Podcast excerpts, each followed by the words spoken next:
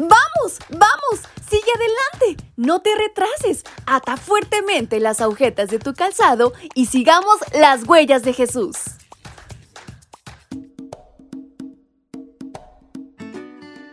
Una nación especial es como lleva por título nuestra reflexión. Si ustedes me obedecen en todo y cumplen mi alianza, serán mi pueblo preferido entre todos los pueblos, pues toda la tierra me pertenece. Libro de Éxodo capítulo 19, versículo 6. El faraón egipcio trató a los israelitas como herramientas de trabajo, como gente inculta, pobre y condenada a vivir siempre así. Pero Dios los trató como un reino de sacerdotes, como un tesoro especial y como gente santa. ¿Qué diferencia, no lo crees? Satanás quiere tratarnos como el faraón a Israel.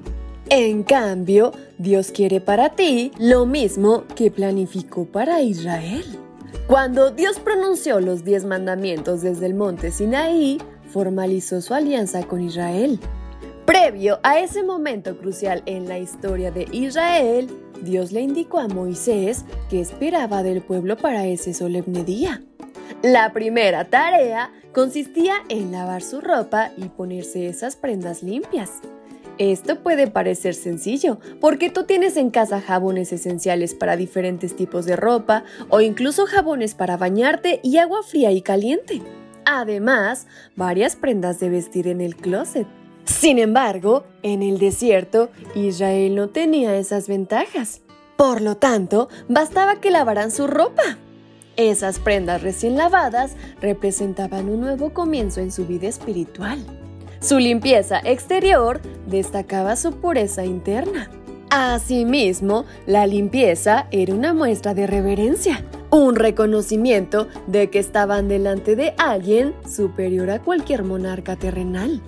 El apóstol Pablo enseñó que nosotros debemos vestirnos de misericordia, de bondad, humildad, macedumbre y paciencia. Esto en Colosenses 3:12. No se trata de procurar ir coleccionando una a una de estas virtudes. Más bien, las encontramos todas en una sola persona. ¿Saben en quién? Sí, en Jesús. El mismo apóstol afirmó categóricamente, Revístanse ustedes del Señor Jesucristo. Romanos 13:14. La segunda responsabilidad del pueblo consistió en marcar límites al monte. Solamente Moisés tendría acceso a la montaña. Ninguna persona o animal debía intentar subir. Dios se iba a manifestar a través del fuego y su voz sería como el sonido del trueno. Mediante esta orden, el pueblo entendería que Dios es único que tiene autoridad y que es el rey del universo. Nosotros somos sus criaturas y debemos acatar sus órdenes. Ciertamente, Dios nos ama, pero siempre existirá una diferencia entre Él y sus criaturas.